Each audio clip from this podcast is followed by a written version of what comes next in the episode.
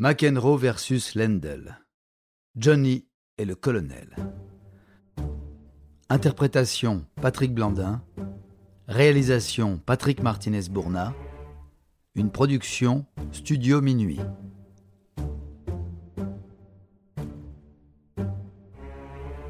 John McEnroe a connu plusieurs grandes rivalités dans son immense carrière. On aurait pu aborder la tension qui l'opposait à Connors, l'autre grande gueule du circuit, ou bien évidemment Borg, star mondiale du tennis moderne, qui a fait passer un cap à la discipline. Mais la rivalité entre McEnroe et Ivan Lendl fut vraiment la plus marquante, de par son intensité et sa longévité. Pendant longtemps, ce fut même l'affiche la plus disputée de l'ère Open dans le tennis masculin. Les deux hommes ont dominé les années 80, que McEnroe a démarré en leader du tennis mondial avant de se faire dépasser par son rival européen. Ils se sont notamment affrontés dans l'une des plus grandes finales de Roland Garros, en 1984, où Lendl renverse le match et s'offre son premier titre du Grand Chelem tout en privant à jamais McEnroe de ce tournoi.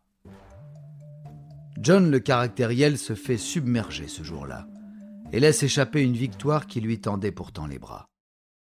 Jusqu'en 1985, le fantasque joueur américain était le meilleur des deux. Mais à partir de l'US Open 85, concédé à domicile face aux Tchécoslovaques, la rivalité entre les deux joueurs a tourné en faveur de Lendl avec une nette domination. McEnroe lui-même reconnaîtra l'apport considérable de son rival sur le tennis. Avec son approche très professionnelle, Lendl, qu'on surnomme le colonel, a posé les bases du joueur moderne, tant dans le jeu que dans le travail en dehors des cours. Leur opposition de style a fasciné les fans de la balle jaune pendant plus de dix ans. Ivan, le méthodique, le soldat du fond de cours, face à John, le fougueux au jeu audacieux. Pourtant, McEnroe estime que Borg était le meilleur qu'il ait affronté. Il est aisé de comprendre ce point de vue puisque leur courte rivalité de 78 à 81 a propulsé l'Américain au sommet du tennis tandis que Lendl est venu s'emparer de la domination. Coincé entre ces deux illustres adversaires, John a dû regarder l'un et l'autre s'imposer comme les meilleurs des décennies 70 pour l'un et 80 pour l'autre.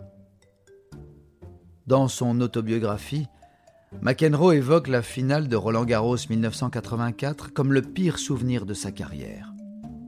Pour les fans, l'issue de cette rencontre a changé la face du tennis des années 80 et bouleversé la carrière des deux joueurs. Cette opposition multifactorielle aura profondément marqué le tennis et reste encore à ce jour l'une des rivalités les plus importantes de l'histoire du sport.